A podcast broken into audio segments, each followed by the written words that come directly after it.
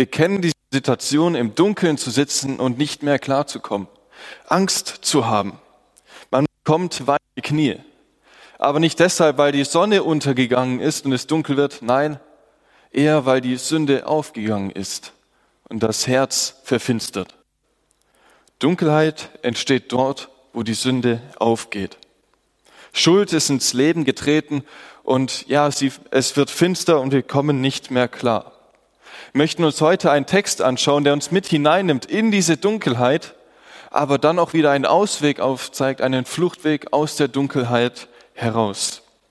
Du kannst gerne deine Bibel mit aufschlagen und Micha Kapitel 7 mit aufschlagen und dort mit mir gemeinsam den Text lesen.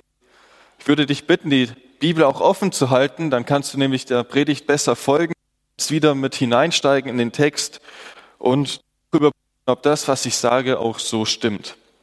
Micha 7, die Verse 1 bis 13.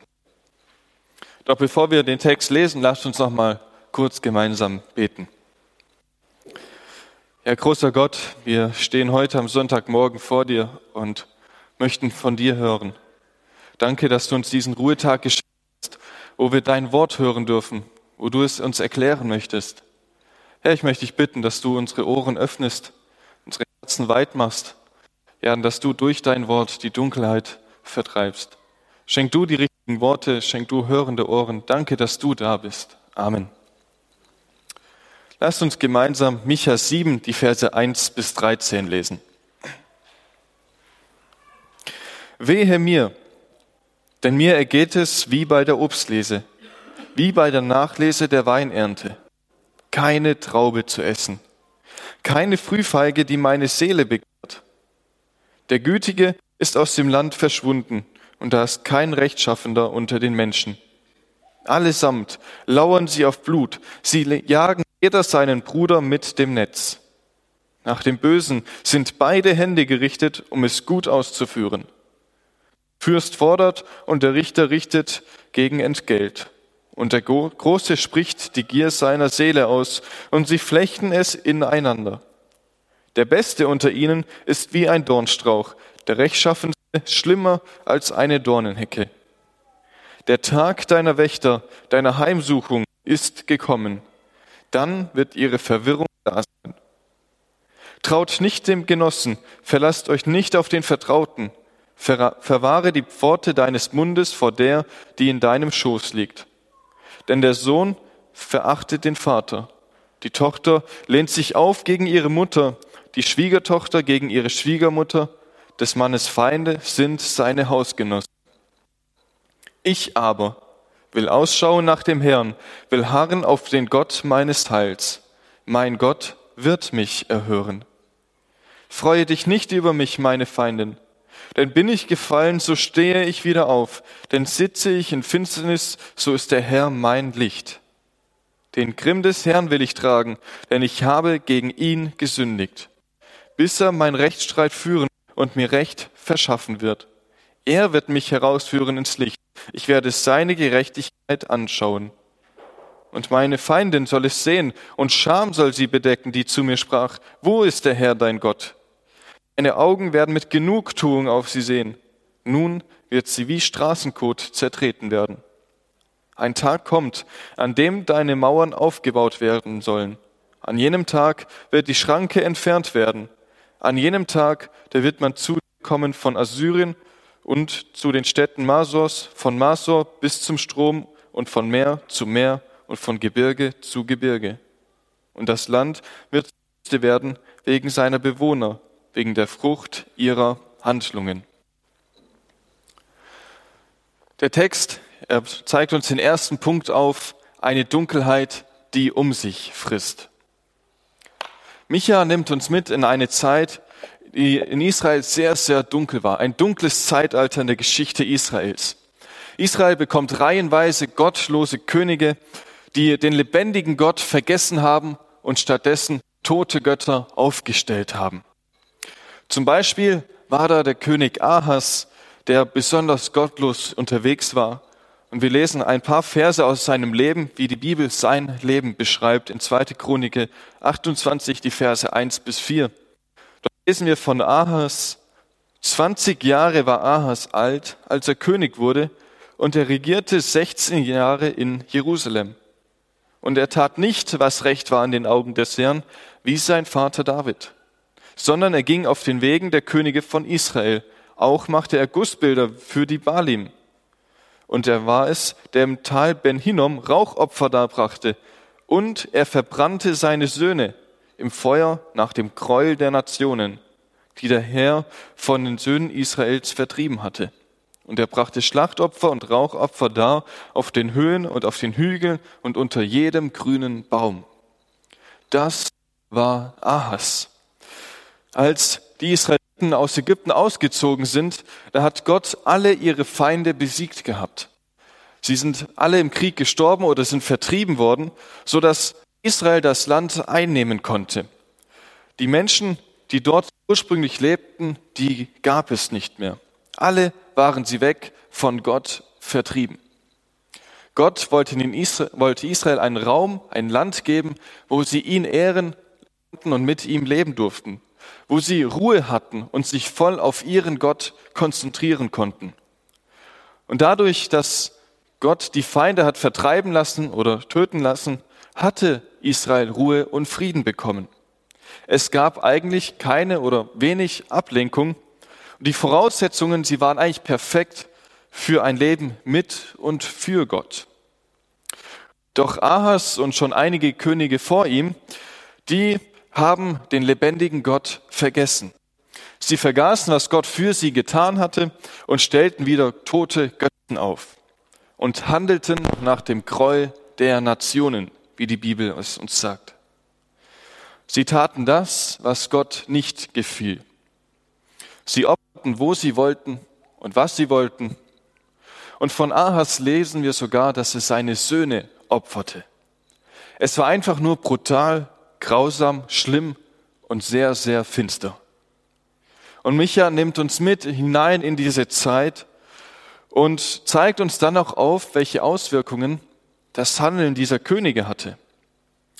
Micha ist auf der Suche nach Personen, die Gott lieben die an Gott glauben und ihm auch nachfolgen möchten. Schon sein Name erzählt uns von seiner Suche. Sein Name bedeutet, wer ist wie Gott? Doch diese Suche, sie gestaltet sich als sehr, sehr schwierig bis eigentlich unmöglich. Er sucht und findet aber nichts. Wie bei der Obsternte sagt er, du sehnst dich nach Kirschen, doch es gibt keine.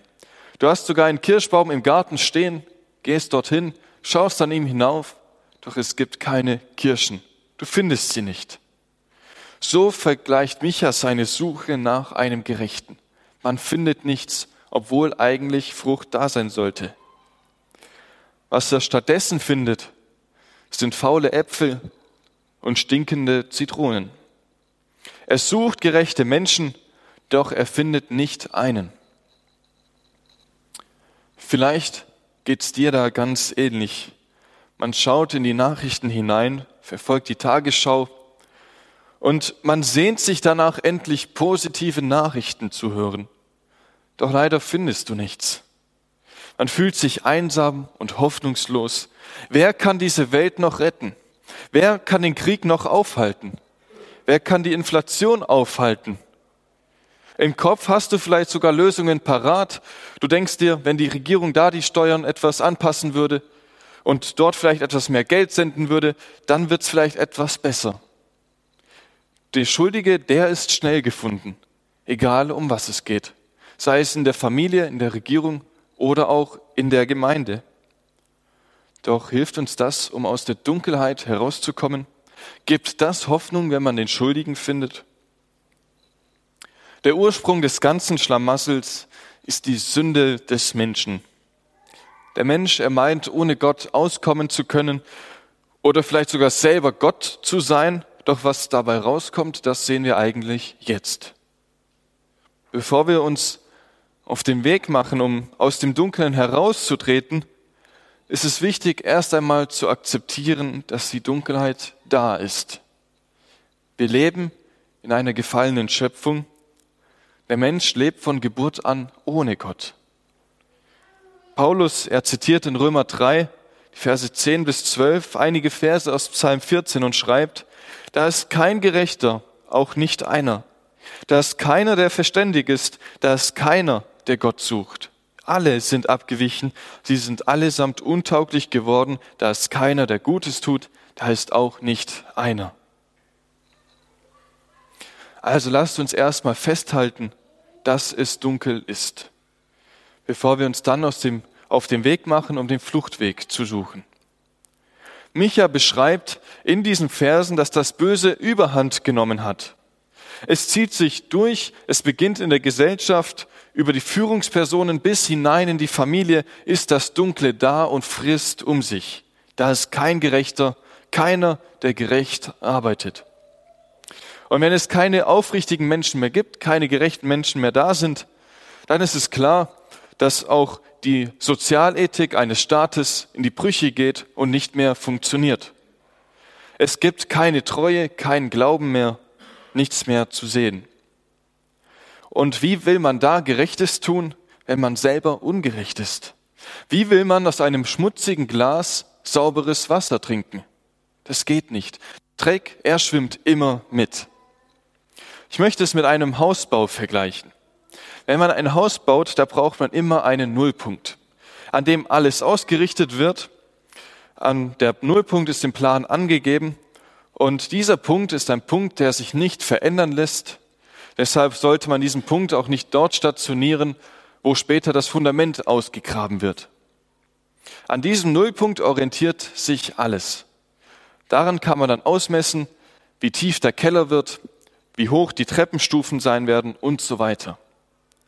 Und dieses Übertragen auf die Ethik eines Landes oder auf das Handeln des Menschen bedeutet es, dass es irgendeinen Punkt geben muss, an dem sich der Mensch orientieren kann und sein Handeln danach ausrichtet. Es braucht einen Bezugspunkt, der das Recht vorgibt. Dieser Punkt, er muss unveränderbar sein. Ich glaube, wir sind uns einig, wenn ich sage, dass dieser Punkt nur Gott sein kann. Der Mensch aber hat Gott vergessen. Er hat die eigene Freiheit zum Nullpunkt gemacht. Gott ist der einzig Gerechte und der Einzige, der sich nicht verändern lässt. Der Mensch möchte frei sein, möchte frei leben, hat deshalb Gott abgeschafft. Gott scheint einzuengen. Er scheint uns einsperren zu wollen. Aber nein, Gott möchte uns eigentlich Leben schenken. So hat der Mensch seine eigene Freiheit als das Maß aller Dinge gesetzt. Doch dann wird's schräg. Wenn der Nullpunkt des Hauses sich dauernd verändert, dann hat man bald ein schräges Haus. Jeder kann machen, was er will und er tut das, was er will. Doch Freiheit wird dadurch nicht lebbar. Micha beschreibt uns, dass dadurch Korruption entsteht. Aus den vielen Gräueltaten eines Landes ist ein Geflecht von Unrecht und von Bestechlichkeit geworden. Der Einzelne, der kommt dagegen nicht mehr an. Derjenige, der Gutes tun möchte, der wird niedergedrückt. Der Stärkere gewinnt. Es geht nicht mehr darum, ob jemand jetzt wirklich Recht hat oder nicht. Es zeigt zum Beispiel auch das Thema der Abtreibung. Das Schwache, es wird einfach ausgeschlossen wird kaputt gemacht. Wir sind sehr stark dazu geneigt, ein Land danach zu bewerten, wie es wirtschaftlich vorankommt. Doch Michael zeigt uns auf, es kommt eigentlich auf etwas anderes an. Das wahre und gute Fundament eines Landes sieht anders aus.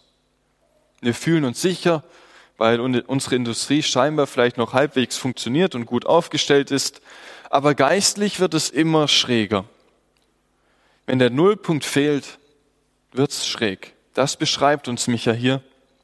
Es wird ungerecht gerichtet. Sogar bis in die Ehe und Familie hinein kann man niemanden mehr glauben und niemanden mehr vertrauen.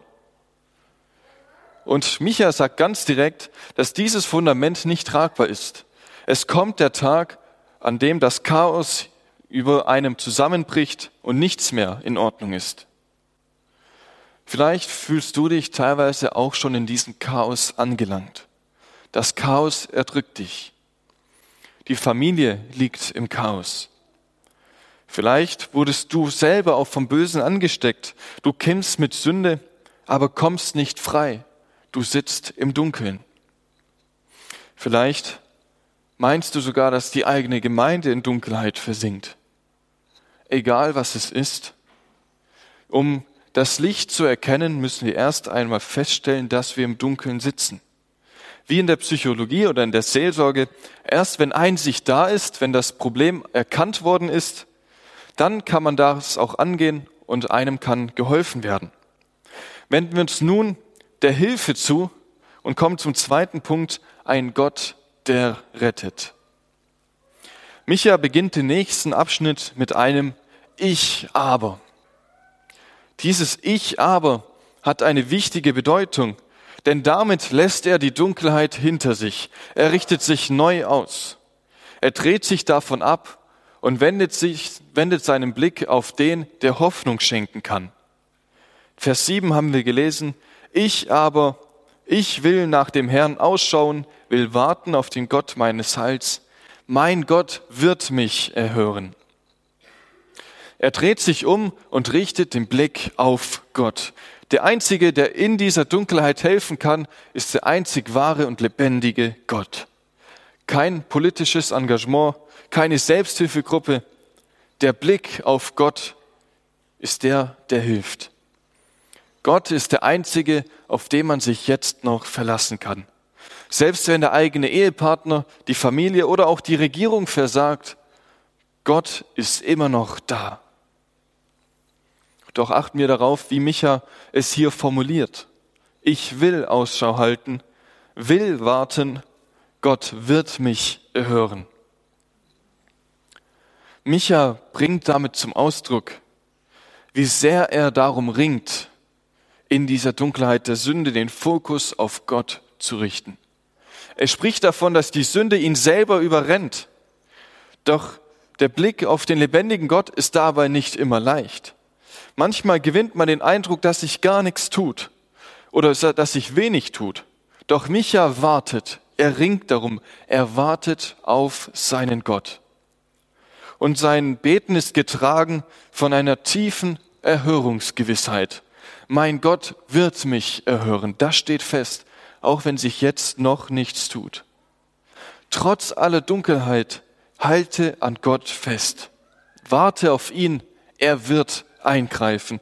Lass dich nicht fortreißen von der Sünde, lass dich nicht fortreißen von der Schuld, die dich von Gott trennen möchte. Verzweifle nicht an der Sünde trotz aller Ungerechtigkeit, die auch um uns herum zu sein scheint, zählen für Kinder Gottes immer noch Gottes Maßstäbe. Wir dürfen und müssen uns immer noch nach dem Wort Gottes ausrichten. Und dort, wo diese Ausrichtung nicht mehr geschieht, das ist nicht unser Problem. Das ist Gottes Sache. Wir dürfen uns unser eigenes Leben nach Gottes Wort ausrichten und wir warten auf Gottes Eingreifen, dass er verändert. Richte deinen Blick nicht auf die Dunkelheit, nicht auf die Personen und die Gremien, die deiner Meinung nach dafür verantwortlich sind, sondern wir richten unseren Blick auf Gott, der Gebet erhört und der die Welt immer noch in seiner Hand hält. Wusstest du, dass es ein Licht gibt, das alle Zeit da ist? ein Licht, das da ist, selbst wenn alles um uns herum gefallen ist. Ein Licht, das da ist, auch wenn die Familie zerbricht, wenn Krieg herrscht und du unfair behandelt wirst. In Jesus begegnen wir diesem Licht, der selber von sich sagt in Johannes 8, Vers 12, ich bin das Licht der Welt. Wer mir nachfolgt, wird nicht in der Finsternis wandeln, sondern wird das Licht des Lebens haben. Und nun mache es wie Micha, richte den Blick auf den Sohn Gottes, der die absolute Dunkelheit auf sich genommen hat, der für dich gestorben ist und der dich befreien möchte, um dir Freude zu schenken und ewiges Heil zu geben, der dir eine Zukunft geben möchte, die du dir schöner nicht ausmalen kannst. Leider fällt es uns oft sehr schwer, diesen Blick auf Jesus zu richten. Meistens ist es einfacher, das Dunkle zu sehen, das um uns herum ist. Die Dunkelheit, sie scheint zu stark zu sein, sie scheint uns gefangen zu nehmen und kaputt zu machen. Dabei ist es eigentlich nur dumm von uns. Denn Licht ist immer stärker als Finsternis. Das sagt schon Jesus. Licht treibt die Finsternis aus. Wenn du in ein dunkles Zimmer hineingehst, den Lichtschalter betätigst, dann ist die Finsternis automatisch weg. Du kannst sie nicht mehr finden, sie ist nicht mehr da. Du siehst höchstens noch die Schatten, weil irgendetwas im Weg steht, doch Finsternis ist weg. Und so ist es auch bei uns als Kinder Gottes. Wir sind nicht mehr in der Dunkelheit. Wir sind in Licht, im Licht. Wir sind in Jesus. Die Dunkelheit, sie hat gar keine Gewalt mehr über uns. Und dann ist es gut, wenn man manchmal so Erinnerungshilfen hat, die einen aufzeigen, hey, ich sitze nicht mehr in der Finsternis. Als eine Art Taschenlampe, die uns das Licht noch einmal, ja, aufzeigt. Vielleicht ist es gut, sich manchmal auch Verse einfach auszudrucken aus der Bibel heraus und sie aufzuhängen. Am Arbeitsplatz, am Schreibtisch, in der Küche, dort, wo du dich aufhältst. Manchmal ist es auch schön, eine Playlist auf dem Handy zu haben mit Liedern, mit Musik, die uns diesen Jesus als das Licht der Welt aufzeigt oder auch einmal Podcasts zu hören, die uns Jesus vorstellen. Das ist zum Beispiel mein Favorit, wenn ich lange Autofahrten habe. Höre ich mir gerne mal einen Podcast, Podcast an und bekomme dadurch Ermutigung, ja, und Hoffnung. Natürlich geht nichts über die Bibel selber. Lese die Bibel, entdecke in der Schrift Jesus, der das Licht dieser Welt ist. Ja, die Bibel zeigt uns auf, es ist finster aber genauso zeigt sie uns noch viel mehr diesen großen Heiland Jesus auf, der diese Dunkelheit immer noch trägt und sie verändern kann.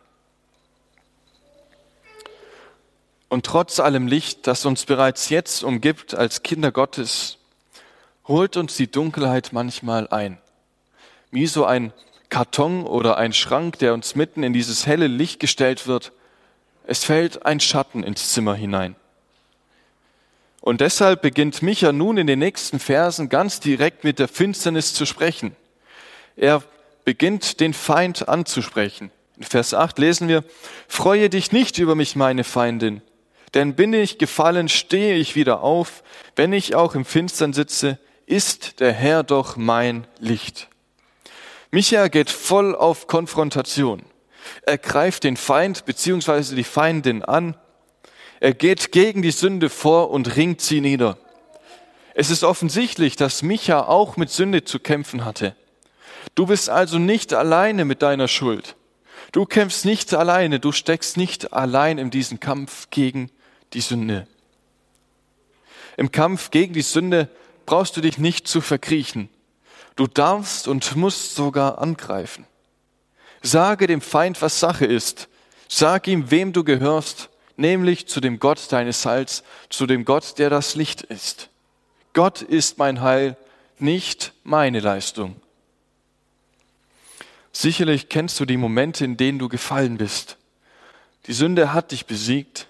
Du wolltest den Porno nicht anschauen und doch hast du es getan. Du wolltest nicht ausrasten und im Zorn auf deine Kinder losgehen und doch ist es passiert. Du wolltest nicht egoistisch sein und doch hast du deine Menschen, Mitmenschen ausgenutzt. Du wolltest nicht stolz sein und doch hast du dich wieder selber ins Rampenlicht gestellt. Was danach eintritt, ist meistens Zweifel und Enttäuschung. Zweifel, ob man überhaupt gut genug für Gott ist. Verhält sich so ein Kind Gottes?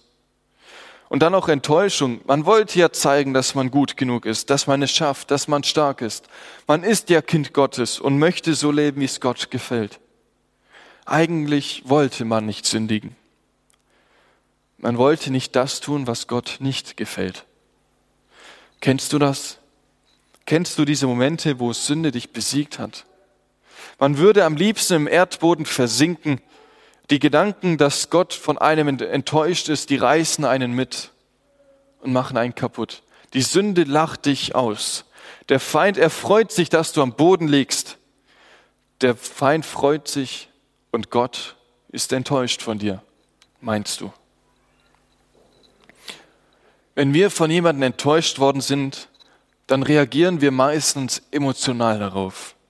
Wie konnte er nur? Wut steigt in uns auf, Zorn bildet sich in unserem Herzen. Ist es bei Gott auch so? Nein.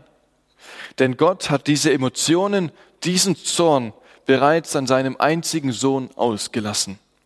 Als Jesus am Kreuz hing, beladen mit der ganzen Schuld der Welt, ließ Gott seinen Zorn und seine Enttäuschung an seinem Sohn aus. Jesus starb damals und bezahlte mit seinem Blut, Blut die Sünde der Kinder Gottes, die vergangenen und die zukünftigen.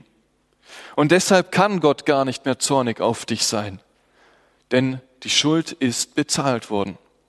Hebräer 10, Vers 14, dort lesen wir, denn mit einem Opfer hat er die, die geheiligt werden, für immer vollkommen gemacht. Vor Gott stehst du also als ein gerechtes Kind Gottes da. Wenn du dich von Jesus hast retten lassen, dann bist du Kind Gottes und bist gerecht vor Gott. Die Sünde, sie herrscht nicht mehr über dich. Paulus beschreibt in Römer 7 einen ganz ähnlichen Kampf, wie es Micha hier tut. Er kennt auch diese Situation, dass die Sünde schneller ist, als einem lieb ist. In Römer 7, Vers 19 schreibt er, denn das Gute, das ich will, übe ich nicht aus, sondern das Böse, das ich nicht will, das tue ich. So beschreibt Paulus den Kampf mit der Sünde. Und dann beginnt er später ein neues Kapitel und schreibt in Römer 8, Vers 1, also gibt es jetzt keine Verdammnis für die, die in Christus Jesus sind. Woher kommt er zu dieser Aussage? Das bestätigt die Aussage Jesu, Kinder Gottes sind nicht mehr in der Finsternis. Du bist gerettet die Umstände, die Schöpfung und damit auch dein Leib sind aber noch von Sünde behaftet. Das wird erst noch erlöst werden. Doch wir sind befreit. Unsere Seele ist befreit und gerecht vor Gott. Deshalb kann Gott nicht enttäuscht von dir sein.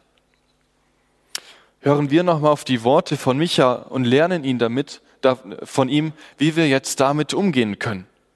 Micha 7, 8 bis 9. Freue dich nicht über mich, meine Feinden, denn bin ich gefallen, stehe ich wieder auf. Wenn ich auch in Finsternis sitze, ist der Herr doch mein Licht. Das Zürnen des Herrn will ich tragen, denn ich habe gegen ihn gesündigt, bis er meinen Rechtsstreit führt und mir Recht verschafft. Er wird mich herausführen an das Licht, ich werde seine Gerechtigkeit anschauen. Jetzt spricht Micha hier doch noch von einem Zorn Gottes, den er tragen muss. Ist Gott doch noch zornig auf seine Kinder, wenn wir sündigen? Micha lebt noch in einer Zeit vor Jesu kommen. Er lebte noch in, im alten Bund, so sagt man das auch. Mit dem Kommen Jesu, mit seinem Erlösungswerk am Kreuz und dann auch mit dem Kommen des Heiligen Geistes begann ein neuer Bund. Ein Bund war praktisch ein Vertrag, äh, an dem ausgemacht wurde, wie jemand zu handeln hat und welche Gegenleistung man dafür auch in Empfang nehmen konnte. Im Alten Testament zu der Zeit Micha zählte noch der alte Bund. Darin wurde geregelt, welche Leistungen die Kinder Israels, also die Kinder Gottes, tun mussten und was Gott dann für sie getan hat. Und wenn jede Partei seine Leistung bringt, dann hat man im Frieden leben können und alles war gut. Wenn aber jemand diesen Vertrag bricht, dann hatte man mit Strafe zu rechnen.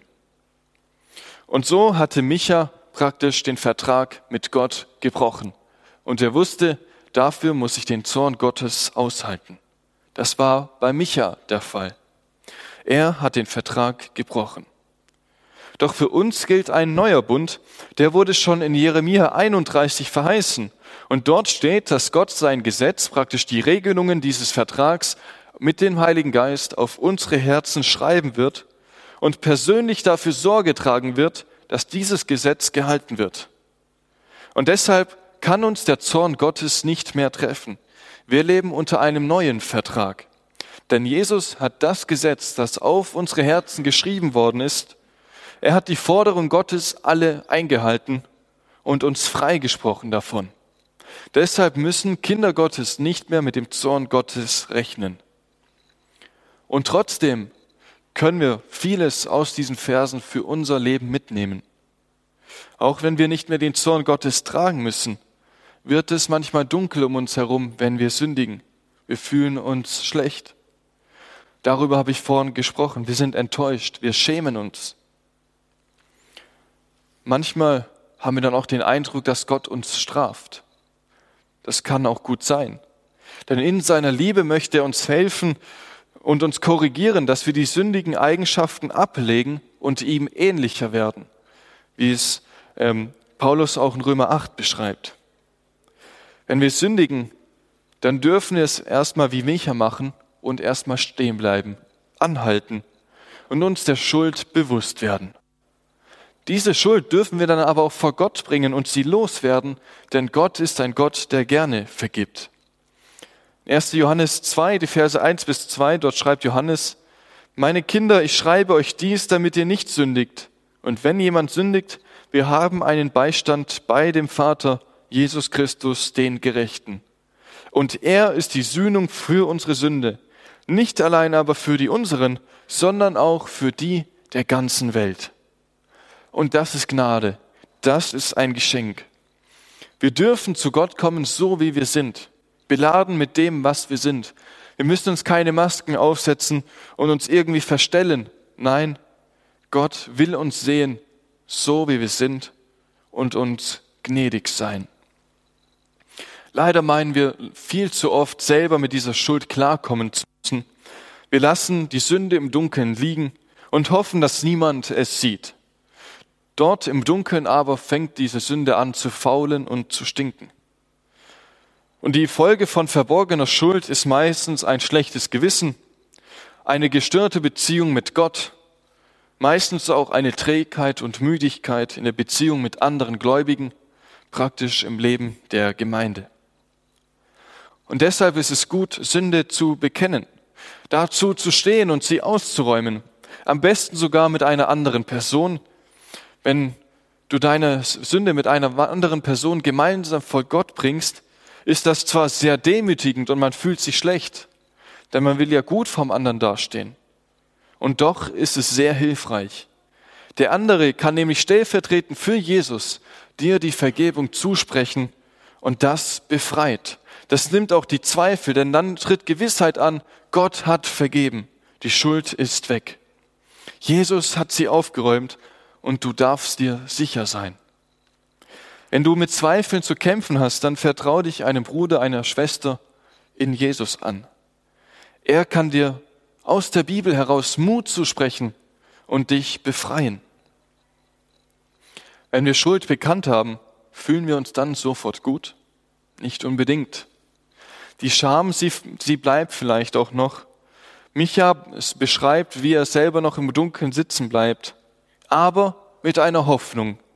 Denn er weiß, der Zustand, in dem er sich jetzt befindet, der bleibt nicht für ewig.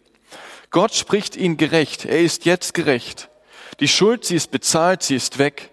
Und man darf aufatmen und sich freuen, dass Gott auch wieder schöne Zeiten schenkt. Zeiten der Freude und der Freiheit. Gott führt wieder ans Licht. Er ist das Licht am Ende des Tunnels und wir dürfen auf ihn zugehen. Indem er aber die Schuld bekennt, bekommt er nicht nur Sündenvergebung, sondern auch Kraft. Kraft, um, sie, um die Situation, um die Dunkelheit zu ertragen. Deshalb, wenn du sündigst, bleibe nicht im Dunkeln sitzen, sondern sei dir der Schuld bewusst, bekenne sie vor Gott und den Menschen und freue dich daran, dass Gott dir vergibt und danke ihm dafür. Und das ist die schönste und wichtigste Botschaft. Egal wie dunkel alles ist, egal wie viel Sünde du dir aufgeladen hast, egal wie gottlos auch ein Volk ist, der gnädige Gott ist immer noch da und wartet darauf, dass sich Menschen retten lassen. Ein paar Verse weiter in Micha 7, Vers 18, dort schreibt er, wo ist solch ein Gott wie du bist, der die Sünde vergibt und erlässt die Schuld denen, die übrig geblieben sind von seinem Erbteil, der an seinem Zorn nicht ewig festhält, denn er ist barmherzig. Gott ist immer noch da, er schenkt Heilung und Zukunft. Und darum geht es auch im letzten und dritten Punkt. Ein Sieg, der nie vergeht. Und jetzt kommt es wieder zu einem Durchbruch. Micha erlebt Befreiung, er hat die Schuld bekannt und er weiß, Gott hat vergeben. Die Schuld, sie ist weg, die Zukunft ist sicher und wird immer klarer. Es kommt zum Triumph. Das Böse wird nämlich völlig ausgelöscht. Es kommt zu einer absoluten Zerstörung der Sünde. Die Sünde, die Micha gefoltert und gequält hat, sie wird ausgelöscht. Die Verhältnisse, sie ändern sich drastisch. Die Sünde, das Böse, die Dunkelheit, die ihn ausgelacht hat, die ihn fertig gemacht hat, wird eines Tages völlig ausgelöscht. Sie erlebt ihren Untergang und mit ihr auch alle, die sie tun. Die Dunkelheit hat ihre Macht verloren. Eines Tages wird sie ausgelöscht. Sie kann dich nicht mehr quälen und dich nicht mehr fertig machen.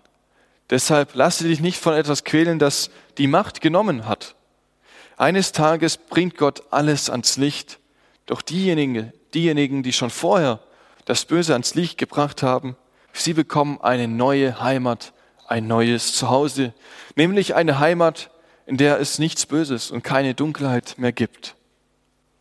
Vers 11 schreibt Micha, es kommt der Tag, da werden deine Mauern gebaut werden, da wird weit werden deine Grenze. Mauern werden aufgebaut. Mauern sind ein Symbol für Schutz und für Sicherheit, die man bei Gott findet. Er ist dieser Zufluchtsort, den Micha hier beschreibt. Es kommt der Tag, an dem dieser Gott eine neue Schöpfung, eine neue Heimat für seine Kinder erschaffen wird. Das Böse wird dann völlig ausgelöscht sein, damit das Gute hervorkommen kann. Ohne Gott, der unser Licht ist, bleibt alles wüst und leer. Und dann, wenn das Wüste und Leere fort ist, dann kommt es zu einer paradiesischen Neuschöpfung. Ein neues Zuhause, neue Heimat. Wir haben in diesen letzten Versen, in diesem letzten Abschnitt eine große, große Verheißung für eine glorreiche Zukunft die durchdrungen ist von der herrlichen Herrschaft Jesu Christi, der unser Herr und Heiland ist. Und deshalb lasst uns nicht unruhig werden, lasst dich nicht von der Dunkelheit erdrücken, denn Jesus, der das Licht ist, ist immer noch da. Und er wird sein Werk auch zu Ende bringen. Er wird eine neue Schöpfung bringen. Er wird ein neues Zuhause schaffen für seine Kinder. Und deshalb sei ermutigt. Denn Jesus ist der Sieger er hat das Böse bereits besiegt und wird diesen Sieg auch noch sichtbar werden lassen. Und so lernen wir von Micha für heute, das Ungerechte hat die Menschen in Besitz genommen, doch der Gerechte wird durch den Aufblick zu Gott gerettet werden und bekommt neue Kraft und Hoffnung und eine neue Heimat. Der Sieg Gottes über das Ungerechte dient dem Gerechten zur Rettung. Und daran dürfen wir glauben und festhalten. Denn Jesus wird seinen Sieg sichtbar machen. Lasst uns zum Abschluss beten. Ja, großer Gott, danke, dass du den Sieg schenkst. Danke, dass du uns nicht im Dunkeln sitzen lässt, sondern dass du deinen einzigen Sohn gesandt hast, damit er diese Dunkelheit auf sich nimmt und uns befreit. Danke, dass du uns Hoffnung und Frieden schenken kannst. Ja, Herr, und so oft sehen wir in dieser Welt das, was nicht funktioniert, das, was in Sünde liegt, das, was dunkel um uns herum ist. Doch Herr, richte unseren Blick immer wieder auf dich, der du unser Licht und unser Heil bist. Schenk, dass wir uns ermutigen lassen durch dein Wort, dass wir immer wieder ja dein Wort lesen und darauf unseren Blick richten, nicht auf das, was unsere Kraft raubt. Danke, dass du da bist. Geh mit uns auch in die neue Woche. Ja, schenk uns eine Woche, wo wir das Licht sehen dürfen und dieses Licht auch weitergeben dürfen. Amen.